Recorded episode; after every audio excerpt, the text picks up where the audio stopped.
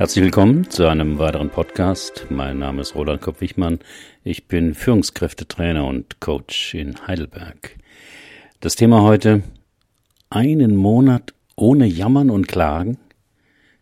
Geht das denn? Erinnern Sie sich? Im Sommer 2014 prägte die Ice Bucket Challenge die Posts auf den Social Media Accounts deutscher und internationaler Promis, Sportler und Politiker. Sie alle ließen sich einen Kübel Eiswasser über den Kopf schütten, spendeten für die bis dato unheilbare Nervenkrankheit ALS und nominierten anschließend drei weitere Anwärter. Eine weniger spektakuläre Aktion kann man jeden Tag am Arbeitsplatz oder zu Hause beobachten. Ganz viele Menschen schütten sich auch einen Kübel über, aber nicht mit erfrischendem Wasser, sondern mit üblem Jammern und Klagen und das täglich. Jammern überfällt uns ganz von selbst.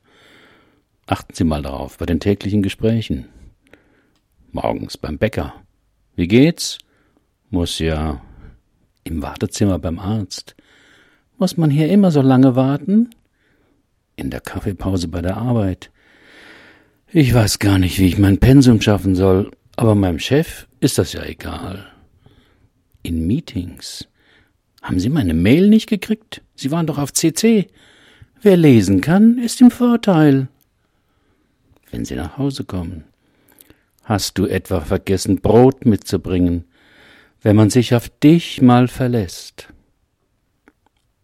Dauernd wird geklagt und gejammert. Dafür gibt es einen guten Grund. Denn nichts schafft schneller Kontakt zwischen Menschen als das gemeinsame Klagen.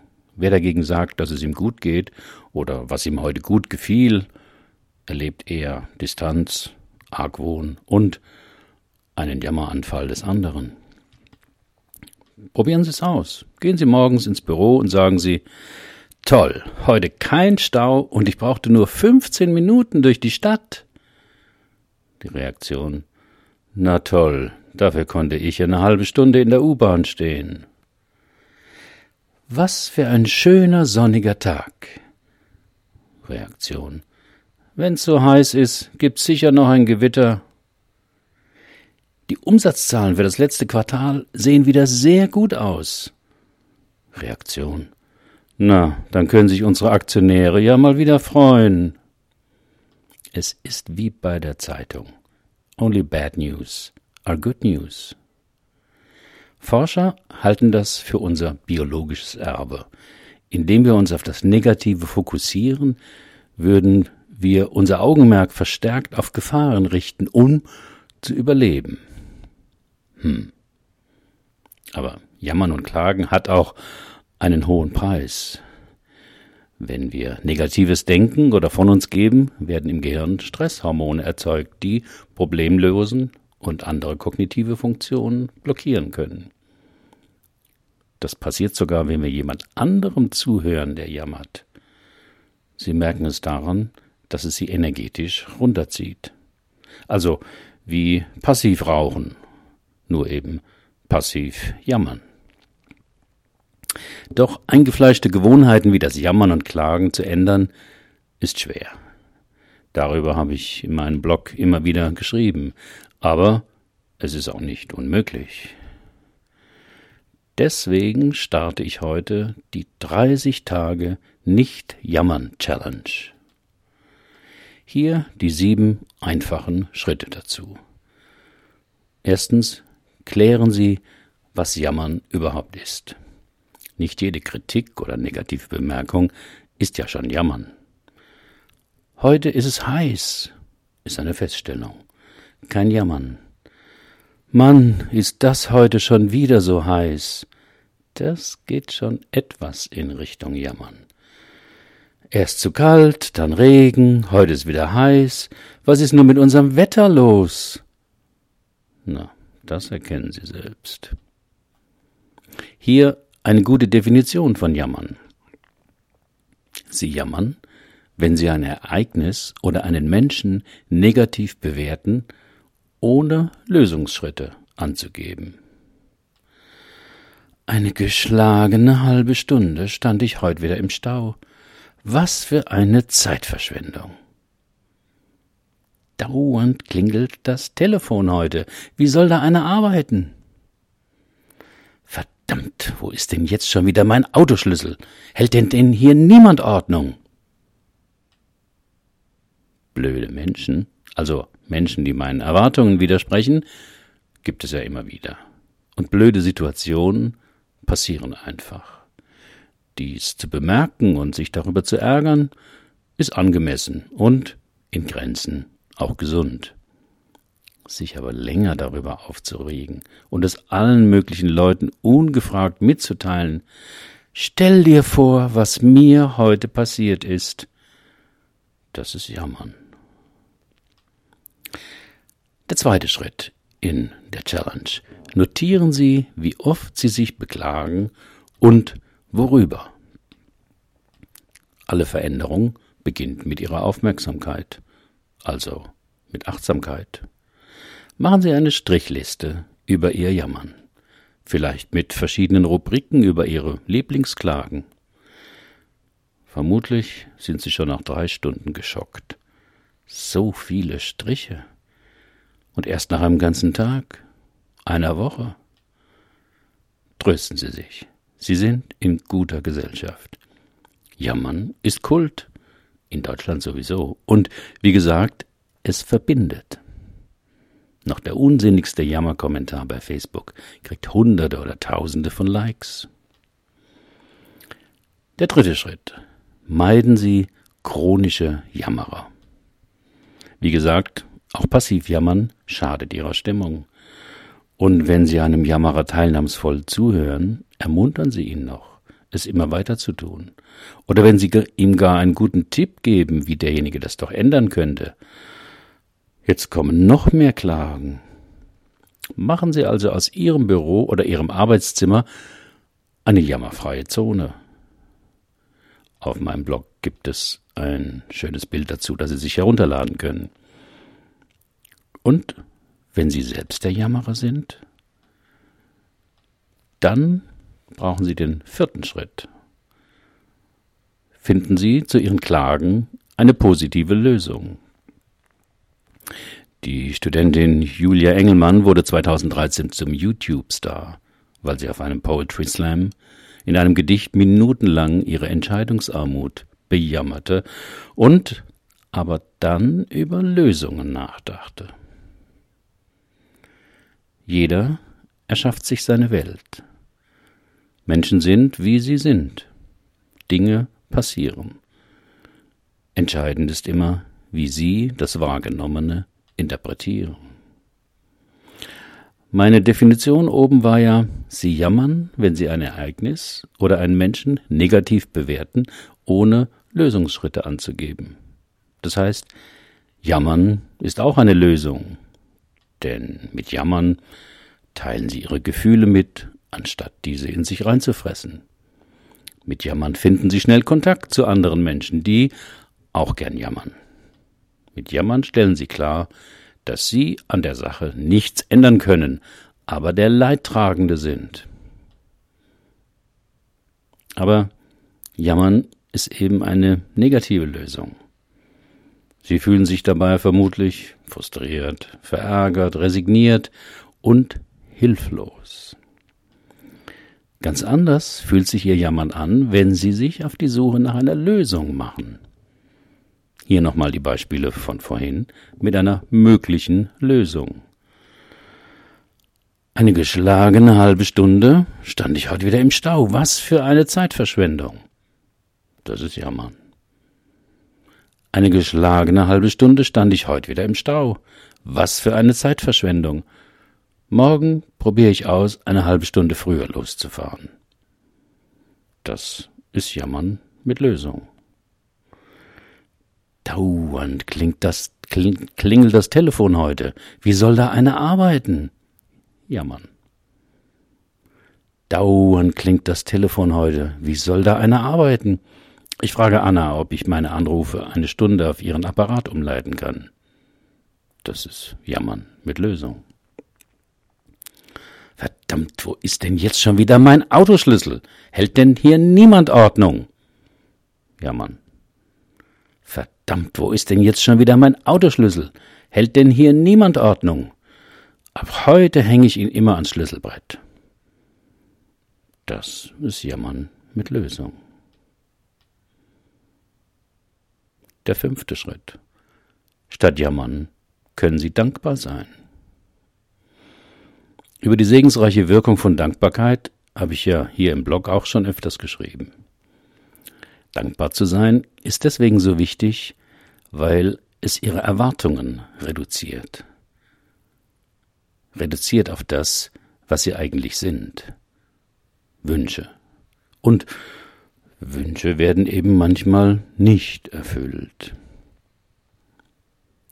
Wenn Sie aus Ihren Wünschen aber Erwartungen machen, also sie mit einem Anspruch überfrachten, zahlen Sie oft die Zeche in Form von Enttäuschungen. Denn die Realität pfeift auf Ihre Erwartungen. Die Realität hat ihre eigenen Regeln und gegen die Realität, also die Macken anderer Menschen, den Teufel, der im Detail steckt, oder der Shit, der eben passiert, gegen diese Realität gewinnen sie nie. Das ist ja wohl das Mindeste, was man erwarten darf. Wir leben doch hier in keiner Bananenrepublik. Rufen Sie mir sofort den Geschäftsführer. Das sind so die Lieblingssätze der Beschwerdeführer vor allem berüchtigt bei Hotelmanagern, die sich oft mit kuriosen Klagen von Urlaubern befassen müssen. Auf meinem Blog gibt es einen Link dazu. Zum Beispiel, der Sand war zu sandig. Mit Dankbarkeit kommen sie wieder auf den Boden der Wirklichkeit zurück und fokussieren sich auf das, was da ist, anstatt auf das, was nicht ist. Ist das Internet heute wieder lahm. Aber schön, dass ich überhaupt einen PC und Internet habe. Die Lieferung war fest für heute zugesagt, ist aber nicht angekommen.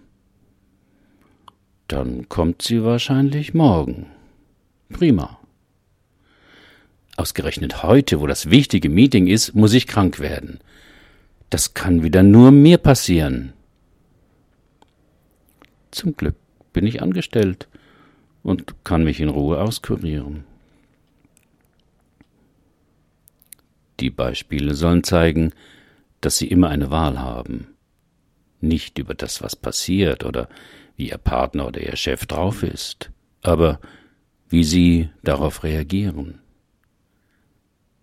Natürlich dürfen Sie sich ärgern, Vorwürfe machen, jammern und klagen, aber Sie können es auch einfach sein lassen und dadurch Ihre Stimmung positiv beeinflussen. Der sechste Schritt. Sagen Sie statt ich muss öfter ich will. Es ist doch ganz einfach im Grunde. Sie müssen nichts. Kein Mensch zwingt Sie mit vorgehaltener Pistole zu irgendwas. Das, was sie tun, wollen sie tun, weil ihnen die Konsequenzen noch unangenehmer sind. Aber statt dazu zu stehen, dass wir es wollen, obwohl es lästig, anstrengend, zeitraubend, sinnlos etc. ist, sagen wir, ich muss. Und jammern. Das ist der Mini-Protest und Trostpreis, den wir uns selbst schenken. Machen Sie sich es einfach leichter. Sagen Sie statt ich muss einfach ich will. Ich muss vor dem ins Bett gehen noch die Küche aufräumen. Ich will vor dem ins Bett gehen noch die Küche aufräumen. Ich muss in einer Stunde diese blöde Statistik fertig haben. Ich will in einer Stunde diese blöde Statistik fertig haben. Ich muss mindestens fünf Kilo abnehmen. Ich will höchstens fünf Kilo abnehmen. Diese seltsame Formulierung basiert auf einem Trick. Den Link dazu finden Sie auf meinem Blog. Zu Beginn werden Sie sich bei dieser Sprachänderung von ich muss zu ich will etwas seltsam vorkommen. Und Ihre Kollegen und Familienmitglieder werden irritiert schauen. Du willst heute Überstunden machen? Alles in Ordnung bei dir? Aber das zeigt ja nur, wie sehr wir uns an die allgegenwärtige Jammerkultur gewöhnt haben. Das Leben soll einfach, bequem und mühelos sein.